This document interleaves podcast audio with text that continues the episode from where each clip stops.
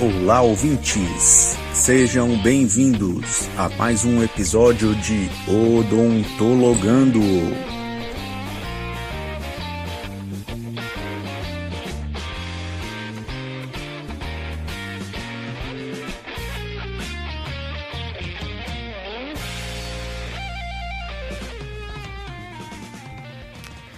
Olá, pessoal, estamos aqui para um episódio super especial do Odontologando, que é o podcast do curso de odontologia do Centro Universitário Uniceplac.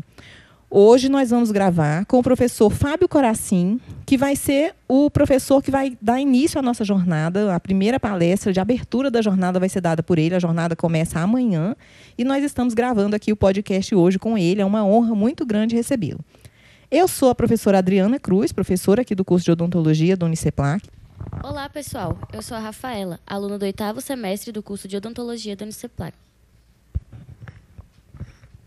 E eu sou Vitor Hugo Santos, aluno do oitavo semestre do curso de odontologia do Uniceplac, e é um prazer incomensurável ter vocês aqui conosco em mais um episódio do Odontologando.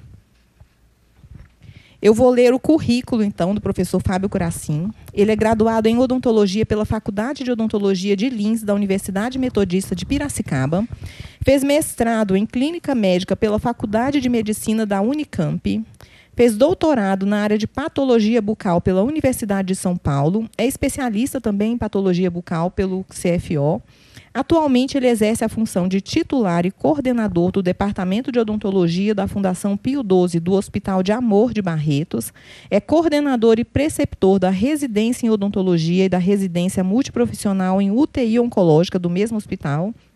É colaborador do Laboratório de Patologia, também do Hospital de Amor de Barretos. Realizou estágio como Visiting Fellow no Dental Service of Memorial Sloan Kettering Cancer Center, em Nova York, nos Estados Unidos. Isso aqui é um currículo resumido do professor, porque ele tem muito mais coisa do que isso.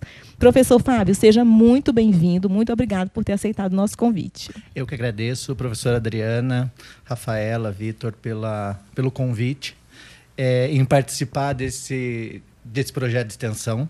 E nós que somos formadores, a gente sabe a importância que temos em, em levar para a comunidade, em levar para pra, as pessoas o, o papel formador e formativo que a, que a odontologia tem no, no cenário nacional. Então, parabéns pelo projeto de vocês e agradeço bastante o convite para estar tá nesse, nesse projeto com vocês e também na, na jornada, na semana acadêmica daqui. Professor, e para iniciar o nosso, nosso bate-papo, Conte um pouquinho pra gente como foi sua trajetória e como se decidiu mesmo se dedicar a pacientes, em, pacientes oncológicos. Eu acho que não foi uma decisão minha. Não foi, eu nunca, nunca pensei em chegar nesse, nesse, nesse momento. É, eu vou voltar um pouco numa história. Quando eu conheci o, o, o, professor Brad Neville alguns anos atrás, ele, ele começou a aula dele falando assim: é, Eu nunca pensei em ser patologista. A patologia veio até mim. E aí eu, eu vejo que comigo foi a mesma coisa. Eu nunca pensei em, em seguir pacientes oncológicos ou atender pacientes oncológicos, porque na minha formação há, há quase 25 anos atrás, nós não tínhamos essa, é, é, esse foco com tanta profundidade. O que me abriu as portas foi um, foi um médico e uma dentista da, da Unicamp de Campinas que me mostraram essa, essa realidade que, além da odontologia clínica, a gente tinha aplicação disso numa, numa população que são as pessoas que tratam câncer, né? ou que têm câncer ou que tratam câncer. Uh, a gente pensava, na época, que a gente só tinha câncer como principal foco. E aí foi onde, foi onde eu aprendi que, além disso, tem outros tumores, outras, outras situações em que a oncologia está muito presente na nossa formação depois que eu fui escolhido, posso dizer que eu fui escolhido para essa especialidade, uh, veio a patologia na sequência, que já sempre foi a minha meu grande foco. Eu queria ser patologista, eu, eu quis formar nessa, nessa, nessa especialidade. A oncologia ela veio paralelo com isso. Comecei a estudar, estudar, estudar e aprender mais. E numa, num momento em que toda a, a toda a internet estava desenvolvendo para busca de conhecimento, né? O, no, numa situação em que a minha formação acadêmica, a minha formação como, como profissional, cirurgião dentista, ela foi uma, uma formação muito técnica. Muito técnica num momento em que a gente não tinha evidência, a gente não buscava evidência, buscava conhecimento. E aí, com o desenvolvimento da internet, com o desenvolvimento da abertura da, pelas universidades, pelos centros universitários, da, dos artigos científicos, dos livros em PDF, dessa situação em que nós estamos hoje, acho que isso contribuiu muito mais para que eu me apaixonasse ainda mais uh, pra, por, essa, por essa área. Acho que foi isso. Não foi uma escolha minha, foi uma escolha da especialidade que veio de, de encontro aos meus objetivos. Muito interessante. E professor, como o senhor define a interdisciplinaridade no atendimento dos pacientes oncológicos? Da mesma forma com que o, com que o câncer se desenvolve. O câncer ele não é uma doença única, né? O câncer é uma, é, são várias doenças que, que acontecem. E as pessoas elas têm que buscar, têm que atender essas pessoas focando no, no, no, no melhor para o indivíduo com câncer. Né? Vocês vão ver que eu não vou usar muito a palavra paciente com câncer, vou usar indivíduo com câncer por, por ideologia minha. E, mas o indivíduo com câncer, ele, mere, ele tem direito e merece a, a, atenção como pessoa. Né? Isso, é uma, é um propósito de vida. Cuidar de paciente com câncer é um propósito de vida para qualquer profissional. É, quando a gente pensa em câncer de cabeça e pescoço, que é o nosso grande, nosso grande é, é, momento do, da nossa profissão, ou qualquer outro câncer, cada profissional ele tem um papel importante. Né? E eu não trago essa filosofia apenas para o profissional técnico, para o dentista, para o médico, para o enfermeiro, para o fisioterapeuta. Eu trago isso para todas as pessoas que cuidam de pessoas com câncer. Então, desde do, do, da pessoa que serve café, a pessoa que limpa o chão, a pessoa que recepciona no, no para ser atendido. Então, a, a interdisciplinaridade do paciente da pessoa com câncer, do indivíduo com câncer, ela é, vai muito além do profissional técnico. E cada, cada profissão tem uma, uma visão da pessoa com câncer. Cada, cada, uh, uh, cada profissão enxerga de uma forma e que elas devem sempre se complementar. Nós, da odontologia, nós temos um, um, uma, uma particularidade muito grande que a nossa... Uh, a nossa competência de fazer diagnóstico. Então, se eu for pensar no câncer de cabeça e pescoço, que é o, o, o nosso companheiro de, de trabalho na, na, nosso dia a dia, ele, a gente trabalha desde a prevenção primária do, do, do câncer de cabeça e pescoço. E trabalha também com diagnóstico precoce. Né? Uh, e depois, com o câncer diagnosticado, nós temos uma gama de profissionais que querem cuidar do, da pessoa da melhor forma possível. Então é o fonoaudiólogo que cuida de deglutição, só que ele não deglute se a gente não, se nós da odontologia não entendermos os processos patológicos envolvidos nas toxicidades do tratamento oncológico. É, o radioterapeuta vai começar a irradiar um campo que a gente tem que entender se aquele campo ele é mais ou menos próximo, envolve mais ou menos cavidade oral, que a gente vai ter que intervir. É, o enfermeiro tem que estar responsável por todo, acolhi todo acolhimento dessa pessoa e o médico, obviamente, é o responsável pelo, pelo tratamento, seja ele oncologista clínico, cirurgião ou mesmo o, o, o radioterapeuta, e cada um tem, uma, tem sua particularidade. É, então, hoje em dia, com toda essa. Eu aprendi isso, como a professora Adriana leu no meu currículo, eu fui fazer um estágio fora do Brasil, para não para uh, uh, vaidades minhas em, em, em, em ver o que eu estou mas é muito mais para ver o quanto a gente precisava ou não é, atingir um patamar no Brasil ou na minha realidade um patamar de assistência mais é, é, aprofundada. E muito me surpreendeu em ver que isso, isso já tem 10 anos, foi em 2013. Muito me surpreendeu ver que a nossa realidade aqui é a mesma que eles seguem nos Estados Unidos, ou seguiam naquela época, com a particularidade que lá eles tinham tecnologias diferentes da nossa, mas a assistência ao paciente oncológico era a mesma. Foi lá que eu conheci as ações multidisciplinares que tomam decisões. A tomada de decisão de tratamento é feita com toda a equipe, foi lá que eu aprendi essa, essa filosofia. Então é um pouco dessa minha. Esse é um pouco do, do que eu penso de, de transdisciplinaridade entre os profissionais. E, professor, qual o maior desafio para o atendimento do paciente oncológico? Eu acho que não, é, não existe um maior desafio. Existem vários desafios dependendo da, do ponto de vista que a gente seguir. Eu acho que o, um dos grandes desafios é conhecer o câncer. Né? É, além de conhecer o câncer, conhecer o paciente com, a, o indivíduo com câncer. Porque existe uma mudança é, é, muito grande na, na, perspectiva de vida, na, na formação familiar a partir do diagnóstico de câncer. São pessoas que mudam a rotina, que mudam de cidade, que vendem coisas para conseguir a, a manter esse, esse, esse tratamento. Então, eu acho que o maior desafio é a gente conhecer o câncer, é conhecer a realidade da pessoa. Né? Voltando para nossa, nossa formação, o que eu vejo é que nós temos que abrir muito mais a nossa, nossa cabeça para a oncologia. É, tenho certeza que a formação de nós, de vocês hoje, muito diferente da minha, a formação de vocês hoje é muito mais voltada para prevenção e diagnóstico precoce. E a gente precisa ter um pouco mais de formação na, na a partir do momento que o diagnóstico já está feito. Então a gente tem alguns desafios importantes para a nossa formação, que é ensinar o que o câncer representa. Não ensinar o que é o câncer, mas o que o câncer representa. E, e principalmente levar isso como uma educação continuada. Não é uma especialidade nossa, a oncologia não é uma especialidade da nossa formação, mas nós temos uma grande participação em todas as, em todas as etapas do tratamento oncológico. Então, eu acho que é a compreensão de cada momento ainda, gera, ainda é um desafio para né, na área de oncologia. Professor, como se deu a sua ida para o Hospital de Amor e como funciona o intercâmbio estudantil? Uh a minha ida para o Hospital de Amor foi uma, uma situação inesperada. Hoje eu confesso que não pretendo sair de lá.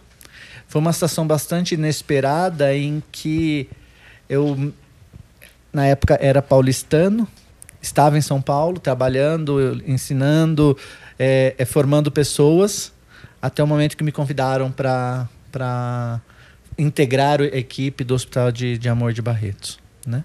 E, e, e, hoje eu consigo entender melhor algumas coisas que a vida traz. Então, saindo do nosso ponto de, tecno, de, de, de competência técnica, acho que hoje eu consigo entender um pouco mais o que a vida me, me esperava.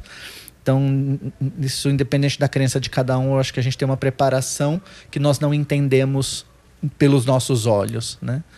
E um ano depois que eu estava no hospital de, de Barretos, eu fiz o diagnóstico de câncer. Eu sou, eu sou um pós-tratamento oncológico também. Falo, tudo que eu estou falando para vocês é uma fala técnica de, de uma pessoa que vive isso tecnicamente, com competências técnicas, mas hoje eu vive isso também com a, com a visão de, uma de, um, de um indivíduo que teve câncer. Então, a minha ida foi uma coisa inesperada. Não, não, não era uma coisa que eu buscava, que eu esperava, que eu tinha imaginado que isso ia acontecer. Mas eu estava sendo preparado para, para uma coisa que ia acontecer. Né?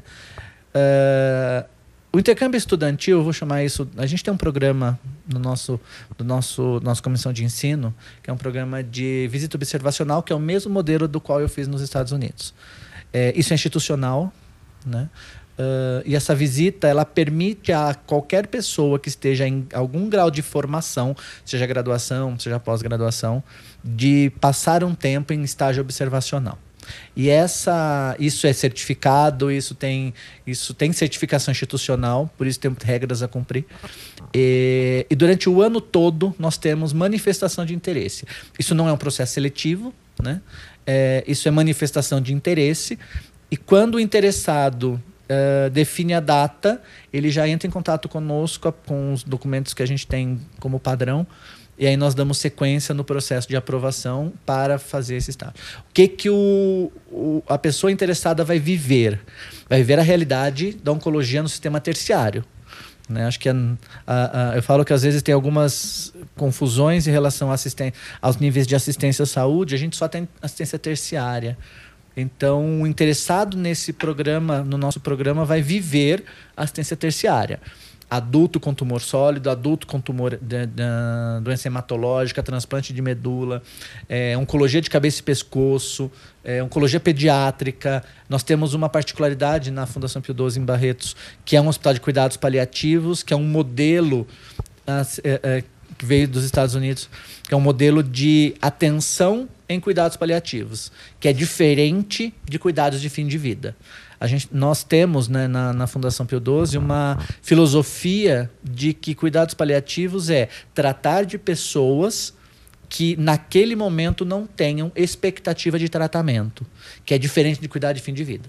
Diferente de falar assim, ah, cuidados paliativos é cuidado para morrer. Isso não é nossa o que a gente tem. Então, o, o, a pessoa interessada em fazer esse programa vai viver, vai ver toda essa essa essa realidade. Estão convidados a, a viver.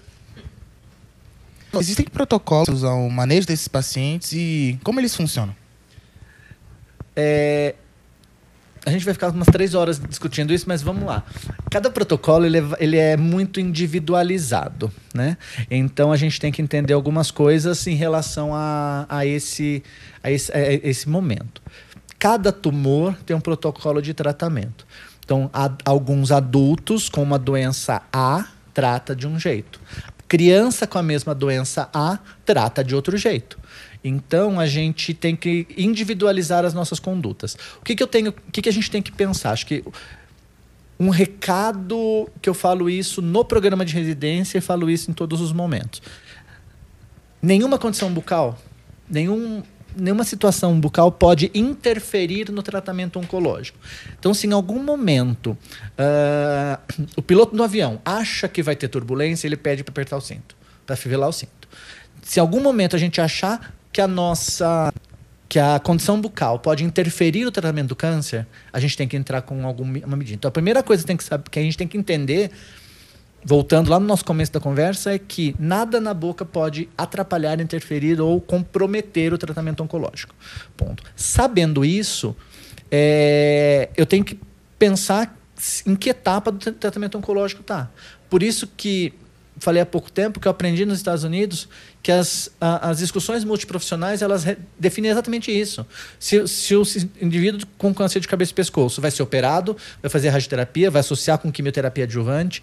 Então, cada protocolo demanda um raciocínio, demanda um, uma conduta diferente. Então, não é uma coisa é, é, individual, é, é, que não seja individualizada, que é generalizada. Tem algumas coisas muito generalizadas? Tem. Eu sei que uma pessoa em quimioterapia vai fazer toxicidade chamada mucosite oral em tal período. Eu sei que uma pessoa em radioterapia que faz uma dose cheia, que é 7 mil centigrays, em 33 frações, na metade desse tempo ela vai ter mucosite. Então isso para mim é muito, é muito é linear. Uh, mas eu preciso sair dessa linearidade em algum momento que aparecer alguma coisa em outro momento. Então, a, cada protocolo é desenhado, ele é pensado sabendo uma, um momento, uma linearidade, mas nunca ele é feito sem nenhuma evidência. Então, a gente não pode... É, a nossa pirâmide de evidência ela tem que estar muito claro na nossa, na nossa cabeça em que revisão de caso e revisão sistemática, óbvio que a gente vai manter os protocolos em cima das revisões sistemáticas. Por isso que eu sempre falo, não adianta é, é, se formar sem saber ler um artigo, sem saber onde buscar evidência. Não adianta ler livros, livros são antigos, livros são é, renovam a cada tempo e, as, as, as revisões também. Super interessante você falar isso, porque a gente teve aula sobre isso ontem, né? Sobre a questão de leitura. Eu sou professora de. Estou dando aula agora de odontologia baseada em evidência. Então, os meninos estão até me olhando aqui, dizendo assim: olha, professor, o que você falou, para reforçar. Vamos continuar. É, eu vou endossar isso, porque. É, vou contar histórias agora, já que. Uh, uma, eu me lembro que há seis anos atrás me chamaram para ver uma lesão oral de um paciente com câncer de intestino lá em São Paulo. Uh, e a gente está essa linearidade que eu falei na minha cabeça é muito clara. Só que aquela situação não estava naquela linearidade. Então aconteceu antes do tempo.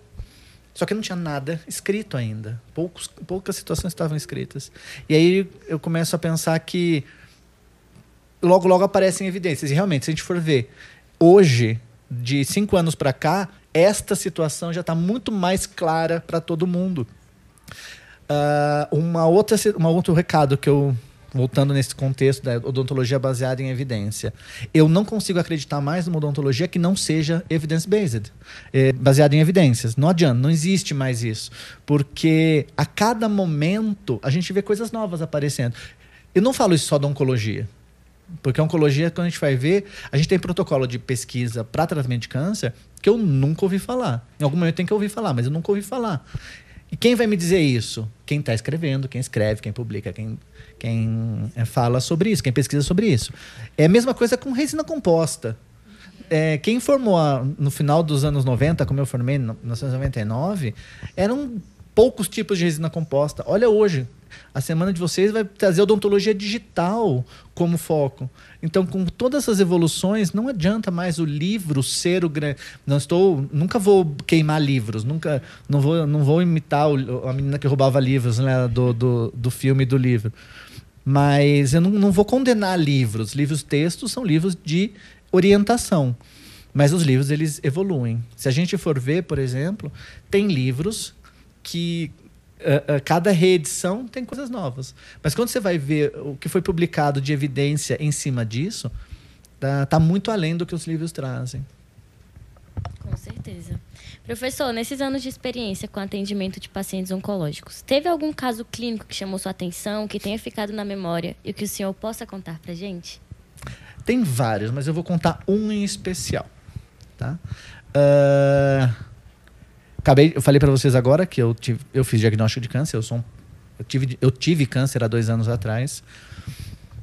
E eu sou responsável pela a nossa, nossa clínica de diagnóstico e atenção secundária do hospital.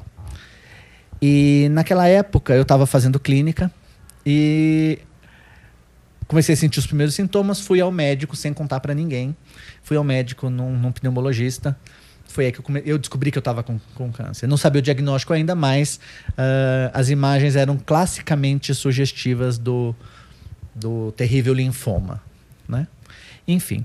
E aí eu, eu dividi com, com o Dr. Victor uh, essa informação, que é o meu coordenador adjunto, ou coordenador, o, o adjunto dele, a gente divide a, a coordenação do departamento.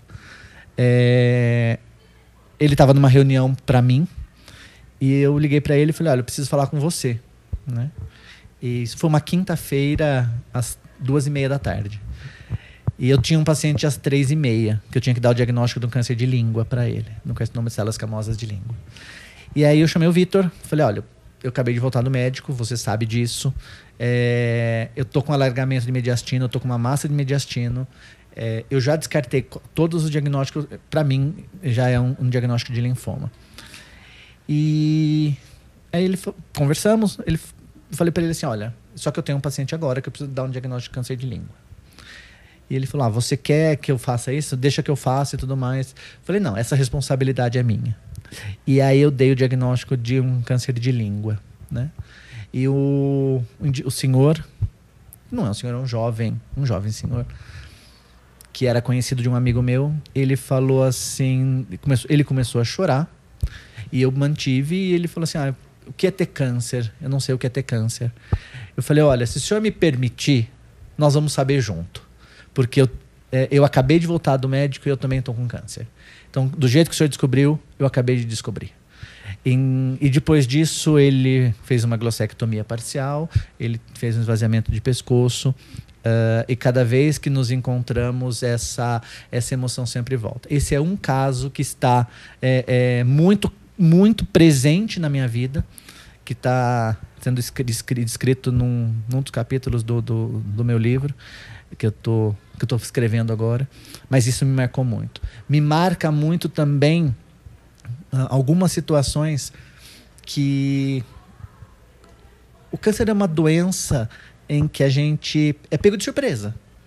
É, a, a, a, quando a gente não enxerga e a gente descobre, é pego de surpresa. Então, hoje, quando o paciente fala, é, o indivíduo fala, o senhor não sabe o que é ter câncer, isso para mim é muito pesado.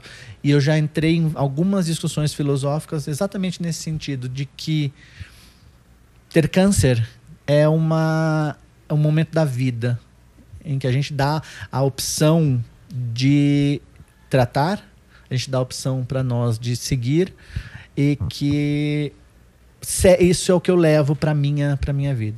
Então esse caso, esse, essa primeira situação que eu contei para vocês, eu acho que hoje é o que mais me, me, me, me, está presente.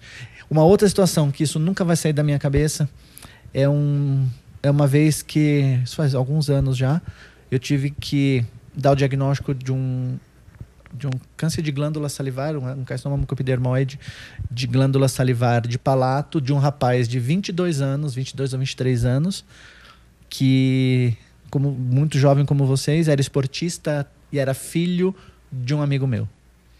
E um garoto que não tinha fator de risco nenhum.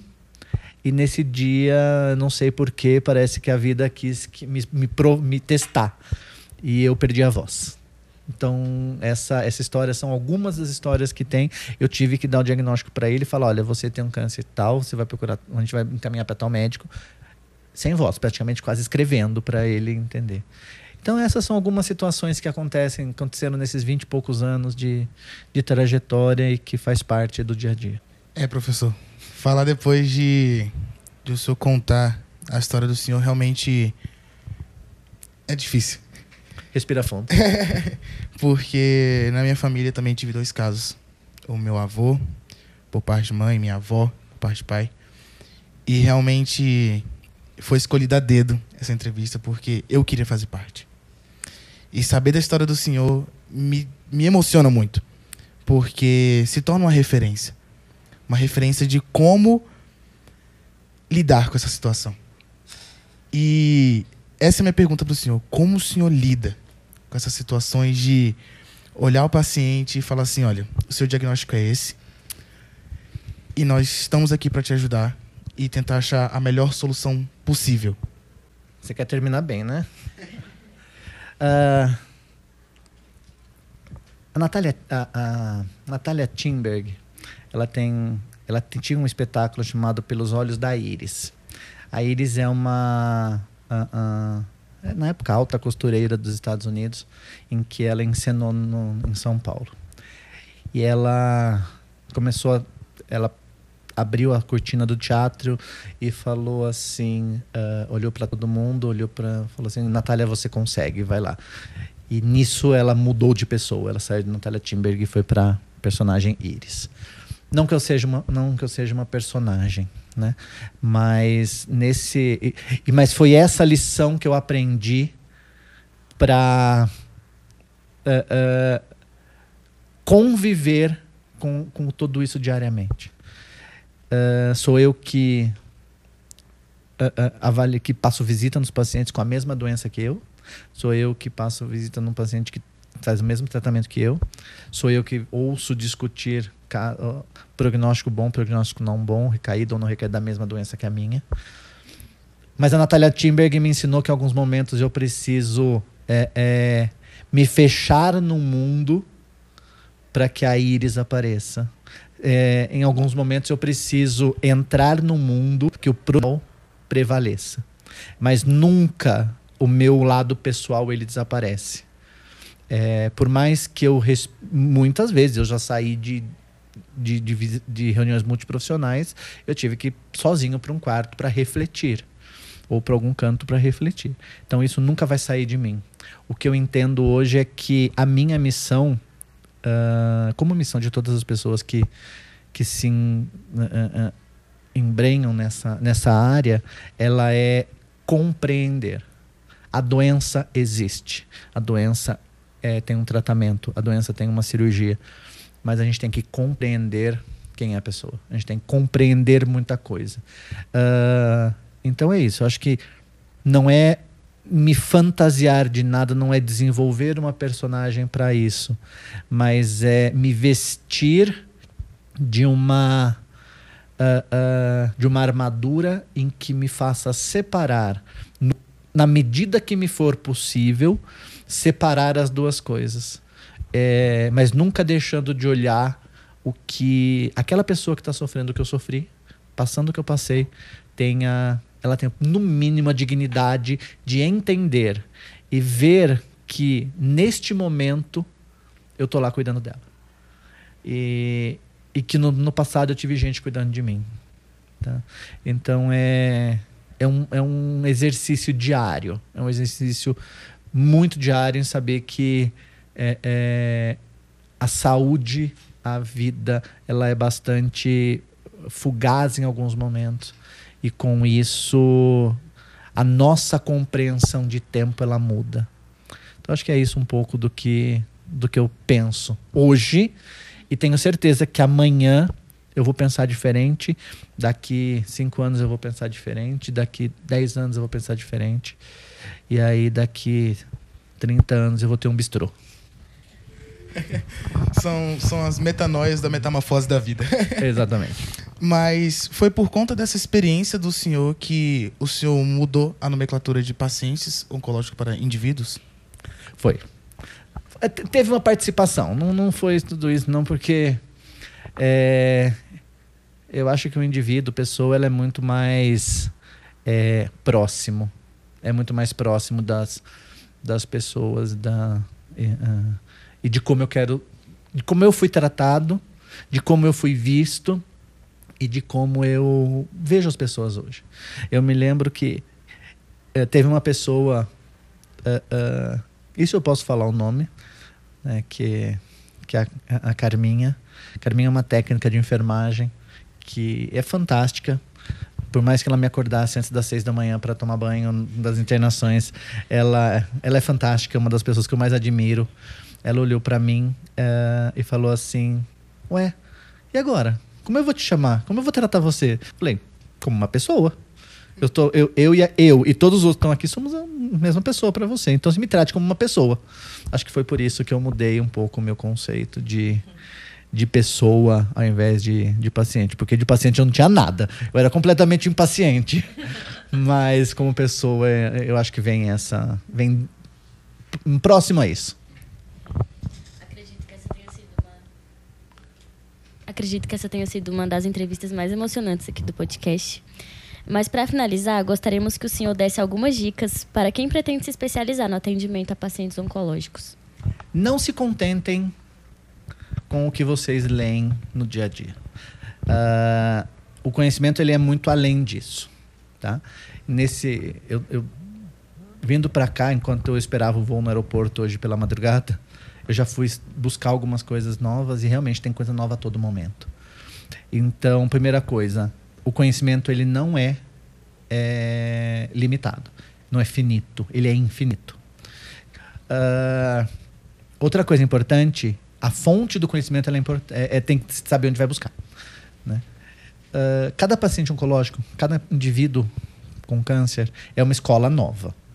Então, cada um é uma escola nova. Tá- e uma das coisas que eu não fiz, essa é uma das minhas frustrações, é, foi guardar todas as histórias. Eu confiei na minha memória até o dia que eu tive Covid ano passado e perdi um monte da memória. Eu confiei muito na minha memória, então não, não, não façam isso. A minha frustração é, é- é trazer, por exemplo, o que o Siddhartha Mukherjee escreveu no livro O Imperador de Todos os Males, que ele contou histórias. É, tem uma série na Netflix que chama Diagnósticos. Não estou fazendo nada, é, não tenho conflitos com nada, mas é que eu adoro essa série. Então chama Diagnósticos, que veio de um livro chamado Todo Paciente tem uma História para Contar, que é da Lisa Sanders, que é, é a consultora do seriado House. Ela conta a história das pessoas. Então, a minha frustração foi não ter eh, guardado essas histórias como escolas. Outra coisa que você tem que fazer, além de tudo isso, é aprender muito odontologia. Se vocês aprenderem muito de odontologia, vocês vão fazer odontologia para paciente oncológico na melhor forma possível, porque isso a gente não precisa ensinar, porque todo mundo já sabe ou, ou tem- ou já aprendeu. Vocês têm que aprender a aplicar isso no conceito da, da oncologia. E buscar ah, ah, instituições, centros, eh, buscar pessoas que eh, dividam conhecimento com vocês e que te ens- ensinem a vocês a realidade. Foi o que eu fui fazer nos Estados Unidos, foi o que eu fiz na Secamargo, em São Paulo, há 20 e poucos anos atrás. Então, acho que é, é, eu acho que é um pouco de curiosidade, é um pouco de é, masoquismo em passar a noite acordado procurando, que inconformado com o que eu não sei. Então, se eu não sei, eu preciso buscar informações e e não parar. Não adianta falar assim, ah, eu vou aprender e vai. Não vou. Não adianta parar. É uma área que quando a gente entra, a gente não sai nunca mais. E é um trem em alta velocidade que está vindo atrás e a gente tem que se virar para sair da frente do trem. É isso. Professor, acho que essa, como a Rafaela falou, foi uma das entrevistas mais emocionantes que a gente teve até hoje. E além do conteúdo, que foi fantástico, assim, excepcional, eu não tenho palavras para descrever. Então, em nome de toda a equipe do podcast Odontologando, nós gostaríamos de agradecer a sua presença aqui mais uma vez. Ah, obrigado. Essa questão de você ter falado da saúde baseada em evidência foi bem legal, porque a gente está comentando muito isso na, em sala de aula, né? Os meninos que estão aqui entrevistando são meus alunos. E a gente fala isso todos os dias, né? Que a gente tem que acompanhar o conteúdo novo e saber escolher, saber diferenciar, né, o que é bom, porque às vezes tem muito conhecimento ruim também, né, mesmo em artigos científicos. Então, é, eu acho que isso reforça tudo que a gente já vem falando também. É, o senhor gostaria de deixar uma mensagem? Qual mensagem o senhor gostaria de deixar para os estudantes aqui de uma universidade privada que muitas vezes se comparam, se sentem receio em concorrer com estudantes de universidades públicas. Será que isso faz mesmo diferença? Eu, particularmente, acho que não, mas vamos ver a sua opinião. Eu, particularmente, acho que não também. Né? Eu acho que uh, uh, a minha trajetória é uma trajetória que eu vim de uma escola privada. É, eu vim de uma escola privada, uma escola metodista, que entre 1995 e 1999 a nossa nosso fomento de pesquisa era quase negativo, não é nem zero, era negativo. Uh, poucas pessoas eram empolgadas com isso, poucas assim, quase quase ninguém. E a formação na, naquela, naquele momento é uma formação eminentemente prática, né? Uh, pouco se falava ainda da, do ensino para o SUS. Então era muito prático, era, era formação técnica. E os estudantes que estão aqui vão podem rir, pode dar aquela risadinha de canto de comissura da boca que é verdade. Não existia Google. Não existia artigo. A gente tinha, a gente, nós que estávamos no interior de São Paulo, tinha que procurar no Index Médicos e o Index Médicos demorava 40 dias para chegar um artigo. Um. O artigo não, a resposta, tem ou não tem. Porque se tiver já chegou o artigo, se não tiver chega assim negativa, não tem artigo, se vira, dá um jeito. Então eu sou dessa época. É, já passei por isso também. É. E então é, e, mas isso não me impediu de um ano depois é, estar fazendo, estar no, no, no, curso de mestrado numa faculdade que não era a nossa formação, que era a Faculdade de Medicina da Unicamp, é, orientado por, por uma dentista e por um médico que foi oficialmente meu orientador, que, que são as duas pessoas que são mais importantes na minha vida, que é a doutora Elvira Correia e o doutor Carmino de Souza, que foram as pessoas que me ensinaram a ler artigo. Que me ensinaram que uh, uh, muito deficiente, tecnicamente muito boa, mas muito deficiente, do, do ponto de vista de formação de conhecimento. Uh, e que dois anos depois eu já estava com um mestrado Uh, aprovado, eu tinha defendido o mestrado com fomento FAPES, porque eu nem sabia o que era isso na época e, e que me permitiu conhecer outras pessoas até internacionais. E foi aí que eu fui para São Paulo. Na, na época, uh, uh, uh, o melhor curso de, de, formação em patologia no Brasil, que tinha nota 7, que é a, a Universidade de São Paulo hoje, minha alma mater, ela é a melhor faculdade mesmo. Então eu queria buscar onde eu, onde eu tivesse em São Paulo o respaldo de conhecimento. E sair de uma escola particular. Assumir cargos de, de gestão e de responsabilidade no Conselho Regional de Odontologia de São Paulo, na Associação de Odontologia de São Paulo, na Sociedade Brasileira de Estomatologia, vindo de uma escola privada. Vindo de uma escola em que não me permitiu fazer sequer uma iniciação científica naquele momento, né? Então eu acho que quem faz hoje a, trajetória é a pessoa, é o, é o formando, é a pessoa que está sentado no banco da faculdade, é, o, é a pessoa que tem algumas curiosidades como fazer um projeto de extensão onde leva conhecimento para as pessoas. Uhum. É, é uma são pessoas que uh, uh, foram me buscar no aeroporto e nós íamos conversando um monte de coisas sobre formação. Uh, enfim, eu acho que a curiosidade é muito maior do que o que se ensina. Nós, professores formadores, temos uma função muito importante, que é trazer para a realidade pessoas de vidas diferentes. Isso a gente faz, isso a gente consegue fazer. Agora, o que cada um quer seguir, depende de cada um. A gente não, a gente não consegue fazer uma blusa de crochê para todo mundo. A gente consegue mostrar onde está a linha, onde está a agulha. É a história da ponte.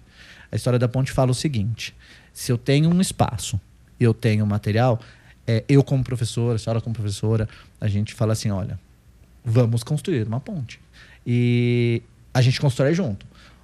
Uh, o Vitor vai ficar responsável por carregar no braço o material, a Rafaela vai ficar responsável em ficar olhando o Vitor carregar e só falar assim, olha, isso tá, vai para lá, vai para cá, uh, e os demais vão ajudar na, nessa forma. Então acho que a, a, formação de cada pessoa ela é muito individual. O que nós temos que fazer é estimular, é fazer com que a curiosidade seja maior do que a, a, a ficar parado, estagnado sensacional essa resposta. Acho que deixa uma mensagem assim muito importante para os alunos aqui da faculdade, para outras pessoas que vão escutar também, que acho que a sorte encontra quem está trabalhando, né? Então a gente tem que ter força de vontade e disposição, né, para pagar o preço para ir atrás das coisas, essa curiosidade que o senhor falou. Esse episódio de hoje está sendo super especial. Essa última pergunta, inclusive, nós hoje temos até plateia aqui no, podcast, que normalmente a gente grava sozinho, né? E hoje não. Hoje está um episódio diferente, especial, em homenagem ao início da nossa jornada, que vai começar amanhã, palestra de abertura com o professor Fábio Coracim. Responsabilidade. É, mas vai ser ótimo, com certeza. Então vamos agradecer mais uma vez, professor Fábio, sem palavras para agradecer. Muito obrigado. Convidar todo mundo para continuar ouvindo o nosso podcast. Se vocês tiverem sugestões de, de temas né, para a gente tratar aqui no podcast, podem mandar pelo Instagram. Sigam a gente lá nas redes sociais para nos acompanharem, para ver os nossos próximos episódios. Muito obrigada a todos, então. E agradecendo mais uma vez, professor Fábio. É assim, foi sensacional, não tenho nem palavras para dizer. Eu que, eu que agradeço. Finalizando, eu queria agradecer a todos vocês, é, desde a receptividade que vocês têm, a Uniceplac, pela referência da, na formação, na, na, na, na na aquisição de competências técnicas para os nossos profissionais. Agradecer a todos vocês, professores. Eu vou falar em nome da, da professora Cláudia, coordenadora do, do curso. Queria agradecer a ela, mas a ela e estendendo a todos, a todos os alunos, os professores. É, é um prazer estar aqui. Né? Eu falo que algumas pessoas me, me fazem emocionar e uma delas é me colocar num, como primeira uh, uh, conferência numa, numa jornada acadêmica eu prefiro muito falar numa jornada, numa jornada acadêmica do que num congresso. Eu acho que falar para formar pessoas é muito emocionante. E já passei por isso algumas vezes. Algumas vezes sabendo que seria o primeiro, outras vezes não sabendo que ia ser o primeiro. Então, já aproveito para convidar todo mundo, né, para todos para participarem. Uh, eu li a programação inteira, acho que está fantástico o que vocês organizaram. E eu sei que uma semana acadêmica, uma semana uma jornada acadêmica não é de somente, quer dizer, a parcela mínima dos professores, a maior é dos alunos, né? Com certeza. Então, para, hum. parabenizar a todos e deixar já o convite para assistirem durante esses próximos dias. Obrigado. Obrigado também, pessoal. Até a próxima. Fiquem com Deus.